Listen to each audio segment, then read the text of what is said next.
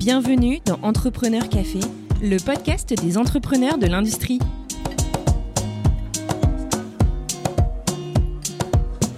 Bonjour, moi c'est Xavier Riquier, un des cofondateurs du podcast, et pour ce nouvel épisode, je vous emmène à la rencontre de Habib Al-Khatib, CEO et cofondateur de Spotlight, startup deep tech proposant une solution innovante et légère de surveillance sismique. Habib revient avec nous sur son parcours, qui l'a amené à un diplôme de géologie, puis son plan de carrière dans un groupe tel que CGG, avant un virement total dans l'entrepreneuriat avec la création de Spotlight. Il partage notamment avec nous en détail le moment charnière dans sa carrière qui l'a poussé à créer son entreprise. Un dialogue passionnant qui nous fait grand plaisir de vous transmettre. Bonne écoute Merci Habib de prendre le temps de parler avec moi aujourd'hui. C'est un plaisir Xavier. Alors euh, la, traditionnelle question euh, pour commencer notre entretien, est-ce que tu pourrais euh, nous présenter Spotlight en, quelques mots, le fameux pitch? L'élévateur pitch. Voilà. et ben, Spotlight, donc c'est une startup, une startup deep tech numérique qui détecte des changements à partir d'ondes acoustiques. Ces changements en général, on les détecte pour surveiller le sous-sol. Et l'innovation de Spotlight, c'est de ne pas fournir d'images dans le monde de l'échographie, qui est justement un monde, notamment l'échographie souterraine, qui est très centré sur l'image. Nous, en fait, notre innovation, c'est de venir exploiter les jeux de données existants donc euh, une approche, si on veut, numérique de data mining, pour venir identifier euh, dans ces jeux de données, qui sont des millions euh, ou des centaines de millions de combinaisons, quelles sont les combinaisons les plus pertinentes pour suivre dans le temps les changements du sous-sol essentiellement, même si on a d'autres applications euh, que le sous-sol.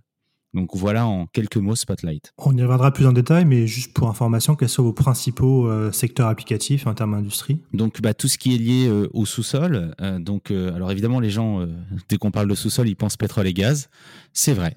on travaille aussi dans le pétrole et dans le gaz, mais on parle aussi de stockage de CO2 où on a des projets intéressants. On parle aussi de géothermie. On va parler parfois même de volcanologie. ça va être aussi du stockage géologique. Euh, ça peut être de l'hydrogène euh, souterrain. Donc euh, voilà, tout ce qui est lié à l'activité et l'exploitation du sous-sol ou la surveillance du sous-sol va nous intéresser. En plus proche surface, c'est-à-dire à quelques mètres sous nos pieds, on peut avoir des installations souterraines type tunnelier où on est déjà intervenu. On peut ensuite décliner cette offre, et c'est ce qu'on a fait dans le cadre d'un plan de relance, sur, par exemple, du monitoring de pont où là, c'est plus notre approche numérique et, géophysique euh, de, de, répétition dans le temps euh, de l'analyse d'un signal acoustique qui est mise à profit. Bon, de toute façon, on reviendra plus en détail dans, dans la suite de l'entretien sur euh, Spotlight ou vos projets. Mhm. Et voilà. Mais la question que j'aimerais te poser maintenant, c'est parler un peu de toi. Euh, bah, d'où tu viens, euh, quel est ton parcours et qu'est-ce qui t'a amené à, créer Spotlight? Bah, Je suis parisien, je suis né à Paris, on va dire un vrai parisien qui a fait ses études à Paris jusqu'à ce que, euh, à l'issue de ma classe préparatoire, je, je m'expatrie dans l'est de la France, à Nancy, à l'école nationale supérieure de géologie donc de Nancy, dans le but de devenir géologue. Alors euh, Xavier, devenir géologue pour moi c'était un peu un hasard. En fait, euh, j'aimais bien la bio, j'aimais bien la physique, j'aimais bien euh, les sciences de la terre en terminale. J'ai enchaîné en prépa bio sciences de la terre un peu par hasard pour continuer ce que j'aimais et ensuite j'ai rejoint finalement l'école de géologie de Nancy plus pour son cursus ingénieur que pour véritablement être géologue. C'est-à-dire que les pierres ne sont pas quelque chose qui me passionne. Par contre, comprendre la structure euh, souterraine euh, du sol, euh, du sous-sol, ça, ça me passionnait. Et au cours de ces trois ans extraordinaires à Nancy, j'ai eu le plaisir de, bah, de beaucoup aimer tout ce qui était voilà structural, imagerie du sous-sol, et c'est tout naturellement que je me suis orienté vers la géophysique, c'est-à-dire l'exploration du sous-sol par, on va dire, une illumination de plein de couples sources-récepteurs qui envoient des ondes acoustiques qui rebondissent comme un écho partout dans le sous-sol.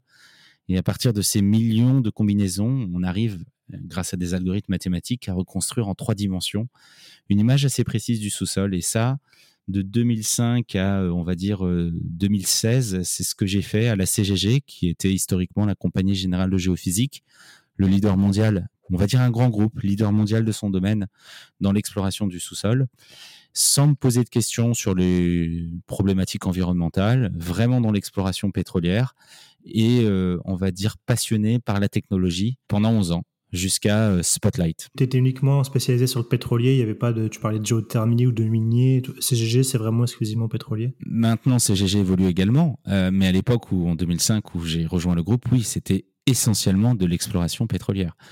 Et tout ce qu'on faisait était pour ça. Donc c'est c'est drôle d'ailleurs de, de, constater que les époques évoluent beaucoup puisque moi, en tant que jeune ingénieur en 2005, je me voyais faire toute ma carrière à la CGG dans un grand groupe. L'entrepreneuriat n'était absolument pas une question, ni même une option, et, et, et j'étais content d'être de voyager aux quatre coins du monde pour gérer des projets passionnants. Voilà, voilà mon, mon horizon à cette époque-là. Donc en gros, CGG était sous-traitant de compagnies pétrolières pour la partie exploration, c'est ça Vous cherchiez à déjeuner de nouveaux gisements, d'accord Tout à fait. Elle fabriquait les équipements géophysiques nécessaires à l'acquisition des données. La compagnie effectuait elle-même les acquisitions de données et le traitement euh, de ces données pour fournir une image. Donc vraiment, tout le cycle de l'exploration était, était géré par ce leader euh, mondial dans son domaine.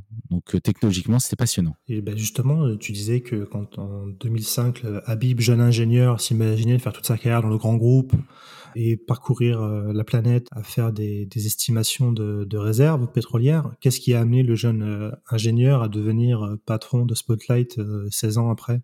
Quel a été le cheminement? Ah, il, a été, il a été long et euh, finalement, il a fallu un catalyseur. Je ne fais pas partie de ces entrepreneurs qui se sont toujours dit qu'ils allaient entreprendre. Ça, c'est pas moi.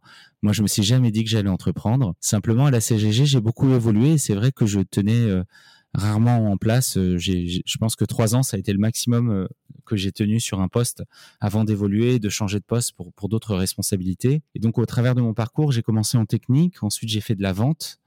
Et euh, à l'issue de ces, de ces trois ans euh, en vente, je suis allé au business développement, puis finalement à l'innovation. Et lorsque j'étais euh, responsable innovation, donc au CTO Office, donc au niveau du groupe, j'avais en charge de développer l'esprit, la culture d'innovation du groupe et de réfléchir à des solutions, on va dire, innovantes, en rupture, capables de donner, comme il disait à l'époque, des relais de croissance au groupe en cas de crise profonde j'ai pris ce, ce, job très à cœur, là où peut-être euh, certains auraient pu penser que c'était de l'affichage. Et, et, et j'étais, je le suis toujours, vraiment convaincu que l'innovation de rupture est nécessaire pour accompagner les, les, les, transitions qui sont très brutales et l'accélération technologique majeure qu'on est en train de vivre en ce moment. Et je le disais dans le groupe, et j'ai une idée qui est en fait à la, à la base de Spotlight et j'ai proposé au groupe de, de faire cette idée en intrapreneuriat et de montrer par l'exemple, en menant moi-même ce projet avec mon associé, qui s'appelle Elodie Morgan, que j'ai rencontré à CGG et qui était partenaire avec moi à la CGG pour mener cette idée.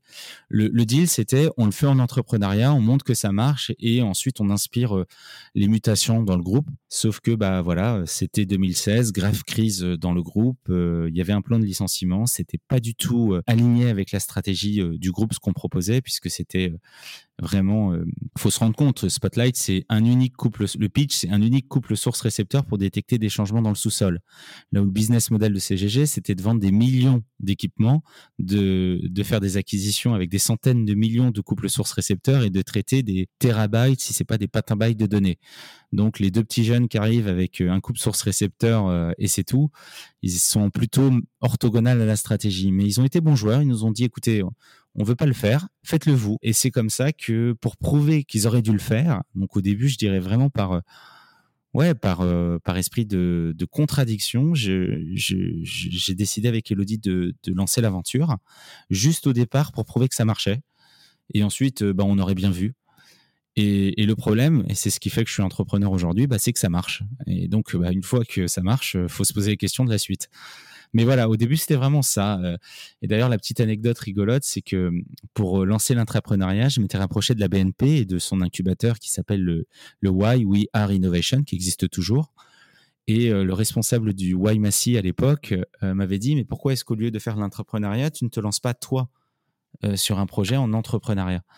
Et j'avais rigolé. On était à un restaurant euh, coréen, je me souviens. Et j'avais rigolé. Je lui avais dit, mais enfin, Franck, moi, entreprendre, jamais de la vie. Je suis bien dans un grand groupe. Pourquoi je changerais? Et euh, trois mois après, euh, face au refus de CGG, je, je, frappais à sa porte et je lui disais, est-ce que tu veux m'accueillir dans ton incubateur? Ce qu'il a accepté. Donc voilà, incident de parcours bénéfique, je dirais. Voilà comment j'ai fini dans l'entrepreneuriat. Du coup, si je reviens au moment où CGG a a refusé de te suivre, toi et ton associé, dans l'aventure. Est-ce que vous aviez déjà commencé à développer, euh, alors je sais pas si vous parlez d'algorithmes ou de produits déjà finis, ou euh, vous étiez tout au début et ils n'ont pas voulu vous accompagner au début, ou c'est au moment où ça commençait à être concret qu'ils ont refusé? Ah non, non, non, c'est vraiment au tout début. En fait, Elodie euh, Morgan, donc mon associé, effectuait son MBA à, à l'IEA de Paris. Et dans le cadre de son MBA, on avait souhaité faire les choses bien, c'est-à-dire avant de tenter de développer un produit et de voir s'il avait un marché, ce que font beaucoup d'ingénieurs, un peu trop d'ailleurs à mon sens, euh, on s'était dit, essayons d'aller rencontrer le marché qui n'était pas un marché traditionnel, puisque là on est vraiment dans la surveillance d'exploitation. Donc essayons de voir un marché et donc les clients pour voir si la solution fonctionne, est-ce qu'elle a une utilité pour eux. Et c'est vraiment sur ça qu'on est parti. Et du coup, euh, bah, on avait fait l'étude de marché, on était revenu juste avec l'étude de marché en disant à notre groupe, voilà, les clients disent que si ça marche, bah, ça a un sens. Maintenant, on ne sait pas du tout si ça va marcher. On a une petite idée, mais on n'a pas testé. On ne sait pas si ça marchera. Et effectivement, il faut investir un petit peu pour vérifier que ça marche. Donc, pas d'algorithme, rien du tout. Juste le fait de savoir que si ça marchait, ça aurait du sens. Ce qui est déjà pas mal. Oui, c'est déjà un bon départ. C'est ça. Comme tu dis souvent, euh, pour avoir eu l'occasion d'accompagner beaucoup d'entreprises, de, de start-up ou PME, euh, l'idée par les ingénieurs, parfois c'est vrai qu'ils ont, on a tendance en France à vouloir faire le mouton à cinq pattes et puis euh, à pas demander aux clients potentiels ce qu'ils en pensent avant quoi. Euh, c'est ça. Et, donc bah là on avait, enfin pour une fois on a fait les choses dans le bon ordre. J'ai d'autres histoires dans ma carrière où j'ai pas fait les choses dans le bon ordre, mais là on a essayé de le faire dans le bon ordre. Donc euh, ouais, c'était un risque. En gros, technologiquement, c'était risqué, et c'est d'ailleurs pour ça que c'est deep tech. Ça risquait fort de ne pas marcher, et ça, ça nous a pris quand même cinq ans avant d'arriver à une V1, euh, on va dire, qui tient la route. Quoi. Et du coup, justement, donc ça c'est en 2016, donc euh, je suppose que ton associé et toi, euh, vous vous décidez de vous lancer. Donc comment ça se passe? Vous, vous démissionnez de CGG et après vous recherchez un, vous rentrez dans l'incubateur de, le fameux incubateur de BNP, vous commencez à recruter des gens. Comment ça se passe le, moment où on se dit bah c'est bon, on y va Alors le moment où on se dit c'est bon, on y va, c'est un moment où tant pour Elodie que pour moi, bah, on se questionne déjà en tant que personne sur voilà, on va quitter le confort d'un grand groupe, on va, euh, on va se lancer dans une aventure un peu folle. Donc, on demande à nos proches s'ils sont d'accord, et puis on se demande à soi-même si on est d'accord quelque part. Et après, bah, la mécanisme s'enclenche. Une fois qu'on a pris la décision, on, évalue quelles sont les, les manières les plus sécures euh, de se lancer dans un environnement qui est euh, tout sauf certain. Euh, L'entrepreneuriat, au début, c'est le grand saut dans le vide. Et donc, de ce point de vue-là, j'avais mentionné tout à l'heure qu'il y avait un plan de licenciement qui était en cours. Et on s'est arrangé avec, euh, avec le groupe pour, euh, pour finalement ne pas démissionner, mais tout simplement être volontaire euh, au plan de licenciement, euh, ce qui m'a permis à moi, donc moi je pouvais y prétendre, Elodie qui était en contrat précaire ne pouvait pas y prétendre, mais moi ça m'a permis d'avoir la sécurité euh, donc du plan de reclassement. Et tout simplement, et c'est un peu l'ironie du sort, mais quelque part c'est aussi ce qui fait la force de la France dans sa capacité d'entreprendre, c'est que j'ai considéré dès le début que ma prime de licenciement n'était pas une prime justifiée puisque j'étais volontaire et donc, j'ai, je l'ai investi à 100% dans Spotlight. Voilà. Et ça, ça m'a donné le capital de départ. Et ensuite, Pôle emploi offre deux ans euh, de, de chômage aux créateurs d'entreprises pour lancer leur business. Donc, ça veut dire que pendant deux ans, je n'ai pas été payé par Spotlight, mais j'ai investi euh, mon temps dans Spotlight et euh, ça m'a permis d'utiliser l'argent qu'on avait investi dans Spotlight, bien finalement, pour recruter d'autres personnes. Donc il faut accepter pendant deux ans de payer des gens avec l'argent de Spotlight alors qu'on ne se paye pas soi-même. C'est accepter une perte de revenus également, euh, mais c'est quand même une sécurité et, qui est donnée et qui m'a permis, euh, malgré mon âge et euh, des contraintes familiales, puisque j'avais déjà un enfant, maintenant j'en ai trois, bien d'entreprendre sans mettre en risque, on va dire, l'équilibre financier familial. Mais c'est intéressant ce que tu dis. C'est vrai qu'on ne le dit pas assez souvent, le rôle de Pôle emploi, souvent pour un grand nombre de personnes qui n'ont pas forcément beaucoup d'économies ou qui pas la chance d'avoir des gens autour d'eux qui peuvent leur fournir le fameux love money, d'aider des gens à pouvoir entreprendre en ayant. Ah, c'est fantastique. Et, vraiment, le dispositif est très bien fait. Évidemment, il faut être sérieux derrière, mais ça, c'est normal. Mais une fois qu'on est sérieux, je veux dire, Pôle emploi a été un, une aide et absolument pas un frein. Ils m'ont, ils m'ont quasiment jamais embêté. Les contraintes administratives sont assez légères au final. Et voilà, faut se poser la question, il faut se déclarer en créateur d'entreprise, faut montrer aussi qu'on est sérieux. Mais une fois qu'on l'a fait, euh, on est soutenu. Ah, c'est ouais, intéressant ton point de vue là-dessus. Vous êtes lancé, vous avez créé donc les. Euh, 1er janvier 2017, voilà, date de création euh, de l'entreprise euh, et incubé au Y. exactement. Tu disais que ça vous a pris 5 ans pour faire une V1, on va dire, robuste. Entre-temps, entre 2017 et du coup bah, les 5 ans, je suppose que ça nous, arrive, ça, nous amène à 2021. Euh, comment vous avez fait pour euh, générer des revenus? Eh bien, c'est là où, euh, bah, pareil, au début, on ne sait pas trop. Ce qu'il faut savoir, c'est que on va découper ça en trois périodes pour Spotlight. Il y a la première période où on n'a qu'un PowerPoint. Et ça, c'est le cas de la majorité des gens. Mais avec un PowerPoint, on peut déjà aller pitcher. Et on peut aller pitcher bah, à la BPI, par exemple on peut aller pitcher euh, des concours de start-up euh, qui sont menés par exemple par des groupes d'industriels. Et tous ces petits pitchs, qu'on les gagne ou qu'on les gagne pas, ça nous permet d'avoir des feedbacks de gens. Et nous, en l'occurrence, on en a, gagné euh, pas mal de, de pitchs et ça, ça nous a permis d'avoir une visibilité, d'avoir un peu d'argent aussi, puisque parfois il y a ce qu'ils appellent un, un, price money. À la BPI, on a eu au début ce qu'ils appellent French Tech euh, émergence, c'était quand même euh, de mémoire, alors j'ai plus les chiffres en tête, je crois entre soit 35 soit 45 000 euros. Euh, donc c'est pas pas négligeable du tout une aide, une subvention de 45 000 euros pour une toute petite structure de trois personnes, c'est énorme en fait. et ça, ça vous permet d'avoir, on va dire, l'argent nécessaire à les premières études pour montrer les premiers prototypes, on va dire très très early stage. Euh, cet argent de la BPI, il faut quand même, euh, petit disclaimer, il faut toujours mettre au moins plus de la moitié en face de fonds propres. En gros, vous montrez à la BPI que vous êtes euh, capable de risquer votre propre argent ou l'argent de vos actionnaires et ils sont prêts à vous aider. Et ça, ça me paraît aussi assez vertueux finalement, histoire que ça ne soit pas que la puissance publique qui prenne les risques. Une fois qu'on a fait ça, on a convaincu quelques on va dire clients que si ça marchait, ça avait une forte valeur. Et dans ce cas-là, on s'est fait payer en fait une partie de notre R&D par nos clients. C'est pas grand-chose, mais ça permet de montrer qu'on a des revenus, ce qui permet de convaincre la BPI et les investisseurs qu'il y a un réel intérêt, de confirmer que oui, on avait bien fait notre étude de marché, parce que si les clients sont capables de vous payer votre R&D, c'est vraiment qu'il y a quelque chose derrière. Quand tu dis payer la R&D, c'est quoi? C'est payer bah, en fait, ils, euh il, payent, il paye un prototype, ils payent un petit projet, mais un projet de R&D. Euh, alors évidemment, le projet de R&D, au lieu d'être sur des données synthétiques, il est sur leur champ, il est sur leurs données à eux, euh, ce qui génère quelque part de la valeur pour eux, euh, mais quelque part pour nous, c'est notre R&D. Et c'est très clair. Donc en fait, jusqu'à 2021, finalement, 100% de nos, de, nos, de nos projets clients et de nos revenus clients, et au final, mis bout à bout, on est quasiment à un demi-million de revenus clients, hein, euh, ont été par les organismes de R&D des grands groupes. Et c'est quoi C'est les grands groupes pétroliers majoritairement ou c'est d'autres euh Pas que. Euh, donc oui, pétroliers majoritairement bien sûr, mais on retrouve aussi des stockeurs de gaz. L'année prochaine, j'espère que le gouvernement danois octroiera à Ineos son, sa demande de stockage de CO2 et sur le projet qu'ils appellent Green Sand. Et on a été sélectionné donc cet été par Ineos euh, et Wintershall comme la solution de monitoring de ce beau projet de stockage de CO2 qui sera le, premier projet euh, au Danemark. Donc voilà, pas que ça, on a eu aussi du monitoring de tunnels, on commence à monitoring de ponts. Donc voilà, on essaye aussi dès le début de, se poser la question de la place des géosciences dans la transition énergétique, ce qui est à la fois un relais de croissance pour nous, euh, mais aussi une réelle volonté euh, d'Elodie et de moi. Alors au début, essentiellement d'Elodie, puisque moi j'ai mis un peu de temps avant de me convertir, pour jouer notre rôle et tenir notre rôle dans, dans, dans la transition énergétique. C'est intéressant ça. Donc euh, est-ce que tu vois qu'il y a un, commence à avoir un vrai besoin justement pour ce type de techno dans, la, dans cette, pour cette fameuse transition énergétique en termes de stockage de CO2, de géothermie, etc. Tu sens que ça, tu sens que ça bouge là-dessus? Bah déjà, il faut bouger. On n'a pas le choix. Euh, les enjeux sont là.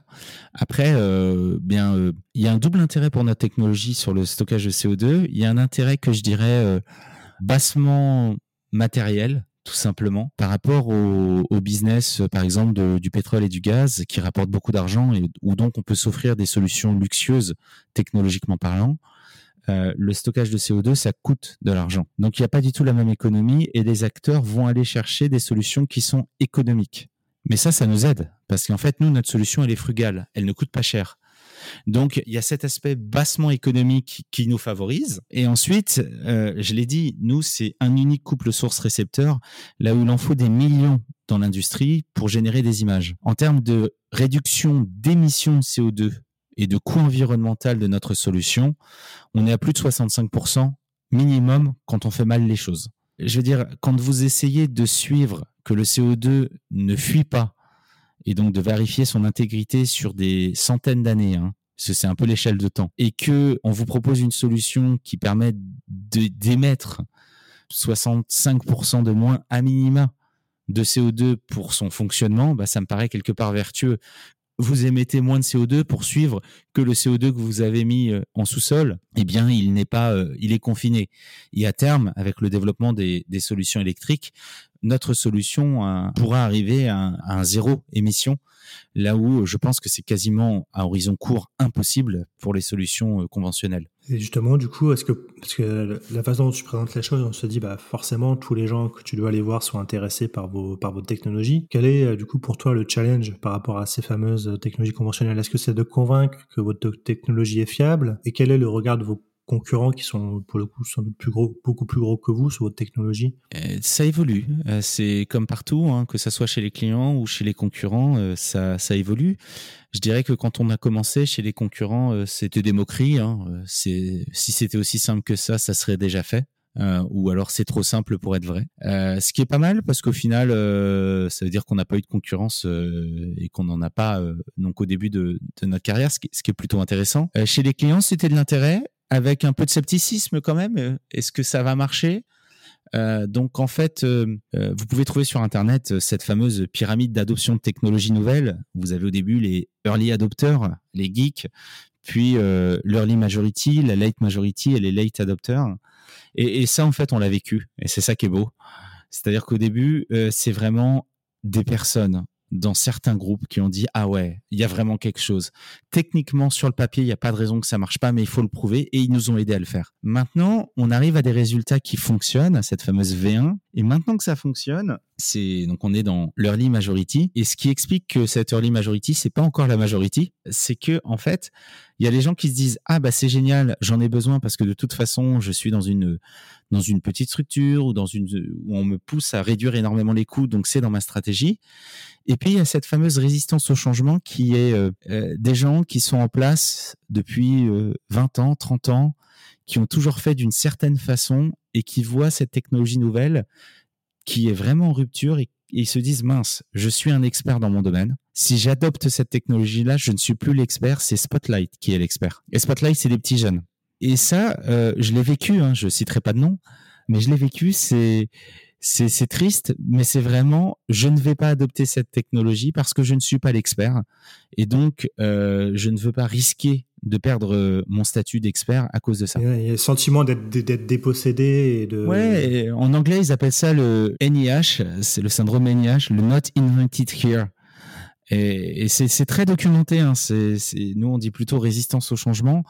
Euh, mais voilà, quand l'idée ne vient pas de l'intérieur, notamment chez les grands groupes qui ont quand même euh, cette volonté de d'innover et donc euh, où ils ont des scientifiques à la pointe de la technologie, eh bien quand une idée qui en plus en apparence paraît simple, même si je peux vous assurer que le data mining derrière c'est tout sauf simple, eh bien ils se disent mince, J'y ai pas pensé, quoi. C'est intéressant ce que tu dis là, parce que ça, me rappelle une entreprise que j'avais accompagnée aux, États-Unis à l'époque, euh, une start-up aussi française dans, dans l'IA pour l'industrie, et qui m'avait raconté qu'ils avaient eu un entretien avec une, une grosse société euh, américaine dans le secteur automobile, et qui s'étaient retrouvés à discuter, à échanger avec eux euh, sur leur technologie, et que cette société en interne avait dépensé des centaines de milliers de dollars, voire des millions, sur quelque chose d'ultra complexe, et la société française arrivait à quelque chose d'ultra basique et ultra simple, et la, la personne responsable de l'IA chez l'entreprise automobile disait non, mais ça, ce que vous proposez, c'est impossible. C'est trop simple. Ben, c'est ça. Euh, c'est exactement ce que j'ai vu dans, dans certains grands groupes. Alors maintenant, c'est de moins en moins parce que, euh, et c'est encore, enfin voilà, c'est là où, où, le temps joue en notre faveur. Premièrement,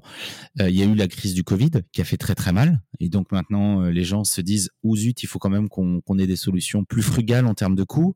Et puis le deuxième chose, bah, la transition énergétique et, et, la conscience environnementale qui grandit et où quand on dit bah notre solution elle a une empreinte environnementale qui est, qui est réduite euh, drastiquement, et eh bien, et on parle de, chiffres très majeurs, et eh bien, quelque part, euh, tout le monde est en train de se dire oui, finalement, est-ce que ce n'est pas dans le sens de l'histoire? Justement, euh, du coup, c'est une bonne transition pour la question, la prochaine question qui m'intéresse. Et du coup, maintenant, Spotlight dans 2021, c'est quoi? Vous êtes, vous êtes combien? Quels sont vos projets? Est-ce que vous prévoyez de, grossir, d'aller, je sais pas, à l'export ou euh Alors on est à l'export hein, dès le début. C'est assez drôle. On a été euh, finalement, on a plus de mal à convaincre les Français euh, qu'à convaincre l'export. Donc pour nous, dès le début, on a été, on a été très exposé à l'export, ce qui m'amène donc avec une forte croissance dès le départ.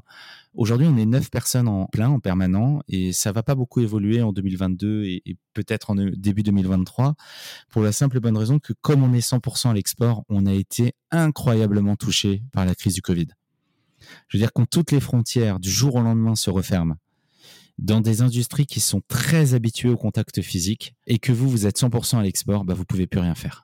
Et ça, euh, ça nous a fait super mal. Donc aujourd'hui, c'est très paradoxal parce que d'un côté, on a passé un an, du coup, un an et demi à, faire énormément de R&D parce que bah, on avait les personnes, mais on n'avait plus les projets. Donc heureusement, euh, on a fait une levée de fonds en 2020. Alors la levée de fonds a été commencée fin 2019, conclue en plein confinement en 2020. Alors je peux dire que euh, j'ai signé un pacte d'actionnaires en avril 2020, ce qui est vraiment pas mal et ce qui montre la force de Spotlight, mais aussi la, qualité de nos investisseurs qui, malgré la crise, se sont dit, voilà, on y croit donc euh, des, gens vraiment euh, que je remercie encore aujourd'hui.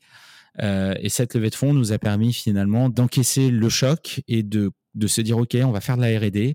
L'État français a été exceptionnel. Alors je sais qu'on entend beaucoup des gens qui tapent sur l'État dans sa gestion de la crise. Moi, j'aurais tout fait sauf voulu gérer une crise comme ça. Et je dois dire que si Spotlight est encore en vie aujourd'hui, eh bien c'est grâce aux aides dont on a bénéficié. Vous avez eu le PGE, c'est ça? On a eu un PGE, la BNP nous a aussi soutenus. On a eu du chômage partiel, notamment bah, pour notre vendeur à l'international, ouais. euh, Effectivement, ouais. qui est arrivé le 1er mars, qu'on a signé son contrat en décembre. Voilà, mauvais timing, on pouvait pas savoir. Et ça, pour une start-up, encore une fois, on n'a pas les reins solides, nous, les start-up. Et, après, bah, on a, on a malheureusement pas pu bénéficier du soutien de nos clients parce que nos clients ont eux-mêmes fait énormément de plans de licenciement, ont eux-mêmes fait énormément de chômage partiel. Et donc tout ça, ça nous a amené à la situation dans laquelle on est aujourd'hui. C'est-à-dire très paradoxal. Techniquement, on a démontré que tout marchait bien. En termes de cash, on est pas mal. Euh, en termes d'endettement, on est aussi pas mal, c'est-à-dire qu'on est assez endetté. Et donc toute la question maintenant, c'est on sent que ça repart, enfin ça repart dans les chiffres, les ventes repartent enfin. Euh, maintenant, c'est une question de timing et je pense que on va s'en sortir, mais euh, clairement, il va peut-être falloir qu'on fasse une levée de fonds, euh, disons milieu fin d'année prochaine, pour euh, passer à l'étape supérieure. Et l'étape supérieure, c'est quoi? C'est grossir en taille C'est un petit peu, mais pas beaucoup. C'est surtout l'internationalisation très forte. Voilà. C'est ça l'étape supérieure. C'est on a développé les logiciels et les algorithmes qui nous permettent maintenant d'encaisser une, une montée en charge intéressante. Maintenant, il va falloir réaliser cette montée en charge. Et pour vous, la stratégie à l'export, euh, moi, c'est un sujet qui, qui m'intéresse, que j'ai travaillé là-dedans pendant quelques années. C'est quoi? C'est de de d'ouvrir des bureaux, de trouver des partenaires en local dans les pays qui vous intéressent. Ouais, c'est plutôt de trouver des partenaires en local, ouvrir des bureaux et arriver avec son petit drapeau français. J'y crois moyen, en fait. Alors dans certains pays c'est possible, dans d'autres euh, oh, c'est une, une croyance personnelle. Nous on a la chance d'être une solution numérique 100% numérique, mais qui a besoin de données 100% réelles. Donc pour ces données 100% réelles, on a besoin d'acteurs d'acquisition qui vont venir installer les capteurs sur le terrain et euh, acquérir la donnée. Et ce qui est très intéressant dans ce cheminement, c'est que nous on croit aux partenaires locaux. Les équipements qu'on utilise et qu'on demande d'utiliser sont des équipements standards de l'industrie. Et donc, en fait, on vient faire des partenariats, et c'est la stratégie que je vise, faire des partenariats dans, dans, les, dans les grandes régions avec des installateurs euh, connus et reconnus qui sont capables de venir installer, de proposer euh, des acquisitions Spotlight. Euh, nous, on leur dit où installer l'équipement et les paramètres d'acquisition, et eux, ils viennent le faire. Et donc, je pense que la stratégie d'internationalisation passera par la généralisation de ces euh, types de partenariats et de contrats, qu'ils soient sur terre ou sur mer, avec vraiment des, contrats stratégiques euh, et donc une présence sur place assez minimale, ce qui nous permettra de, de continuer de réaliser nos prestations depuis la France. Euh, et c'est quelque part la moindre des choses. On a été énormément aidé euh, en France. Je pense que la, la qualité académique des ingénieurs en géophysique française est au niveau. Euh, et donc, on peut continuer à faire du Made in France sur notre solution à partir du moment, évidemment, où on reste léger et euh, numérique, puisque sinon, euh, je ne pense pas malheureusement que la France soit le, le, partenaire, enfin disons la, la destination économiquement euh, rentable. Oui, pour ce que vous faites, euh, effectivement. Voilà. Il y a trop de concurrence, notamment chinoise euh, ou étrangère, sur, sur, sur disons la partie acquisition ou équipement pour nous permettre de nous développer là-dessus. Mais justement, on a décidé de ne pas le faire, ce qui vise à une chose. Hein. Après, je vais être, je suis assez cartésien, mais nous, en se basant sur le numérique, on reste sur la physique et on comprend la physique là où euh, l'équipement, bah, ça évolue très vite et de plus en plus vite, et donc on préfère rester en dehors de tout ça. Les lois de la physique ont peu de chances de changer. Et du coup, je suppose, ouais, en termes d'équipement, si c'est de plus de ressources, je suppose, pour créer l'équipement, etc. C'est euh, c'est ça. C'est pas les mêmes, euh, c'est pas les mêmes niveaux d'investissement. Oui, et puis surtout, il y a des risques. Et le risque qu'on rate les, un changement technologique majeur, il est fort alors que le risque que les lois de la physique changent, il est nul ou faible. Et du coup, vos principaux clients, tu parlais de, chinois là, c'est ceux que vous voyez en frontal euh, sur les projets que vous menez? Est-ce qu'il y a des gens qui se rapprochent de votre technologie ou? Euh, Chez les concurrents aujourd'hui, on n'a pas encore de concurrents directs. On a des concurrents indirects avec d'autres types de technologies, mais on voit que euh, l'industrie est en train de rentrer dans une mutation très profonde, très brutale même avec énormément de licenciements, hein, parce que bah voilà, parce que la crise Covid et parce que maintenant il faut des solutions frugales, et donc on voit de plus en plus de gens qui se rapprochent de notre euh, solution. Alors nous, on est très extrême dans l'approche, hein, puisque je l'ai dit, hein, c'est jusqu'à un couple source-récepteur. Il y en a qui disent, OK, un couple source-récepteur, c'est peut-être un peu trop extrême, mais qui essayent de fournir des images avec, euh, disons, des milliers de couples source-récepteurs, là où il en fallait des millions jusqu'à présent. Donc ça reste mille fois plus que nous, mais on, sent bien que la, tendance de l'industrie qui a été, voilà, elle était à l'inflation jusqu'en jusqu'au Covid. Et là, on sent vraiment de la déflation. Donc nous, on se dit c'est génial, c'est dans le sens de l'histoire. Après, euh, voilà, il va falloir aussi gérer avec cette nouvelle euh, concurrence. Abi, on, arrive au, terme de l'entretien. La question que je pose habituellement pour finir les échanges avec les gens que j'ai dans le podcast, c'est euh, si tu avais un, conseil à, donner à quelqu'un qui souhaiterait se lancer dans l'entrepreneuriat mais qui n'a pas forcément les codes ou qui se dit euh, que c'est pas pour lui, comme tu disais au début, qu'est-ce que tu lui dirais euh, Quel serait pour toi le, message clé? Le message clé, ça serait de se lancer euh, parce que c'est l'entrepreneuriat, ça doit être un épanouissement. Donc si on a une envie, il vaut mieux la, il vaut mieux la suivre, quitte à se planter. Euh, parce que euh, si on se plante, on aura tellement appris si on se lance sérieusement dans l'entrepreneuriat que ce bagage et cette expérience seront utiles, que ça soit dans un emploi salarié ou dans une nouvelle euh, entreprise d'entrepreneuriat. Donc moi je dirais, lancez-vous. Par contre, l'erreur à ne pas faire et que trop d'entrepreneurs ont commis, c'est parler de votre idée autour de vous. Parlez-en le plus possible. N'ayez pas peur que quelqu'un le fasse à votre place. La fameuse peur de piquer l'idée, de se piquer l'idée. Franchement, quand je regarde l'énergie qu'Elodie et moi on a mis dans Spotlight, euh, le temps qu'on y a investi, c'est pas une question d'argent, c'est une question de temps, c'est une question de, de commitment euh. Quand je vois l'énergie et le temps qu'on y a passé, je me dis que c'est pas du tout à la portée de tout le monde. Il faut vraiment être dingue pour le faire. Donc, si vous êtes assez dingue pour avoir envie d'entreprendre, faites-le, parlez-en autour de vous, faites-vous accompagner, parce que c'est de cette expérience qu'on peut se nourrir. Qu'est-ce qu'on a appris en étant chez le réseau Entreprendre? Qu'est-ce qu'on a appris en étant au YBNP Paribas? On a appris énormément d'expériences d'autres entrepreneurs et j'ai pas hésité de parler de notre idée.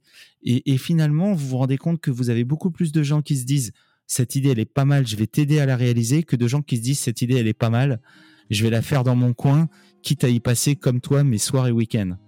Non, personne ne le fera.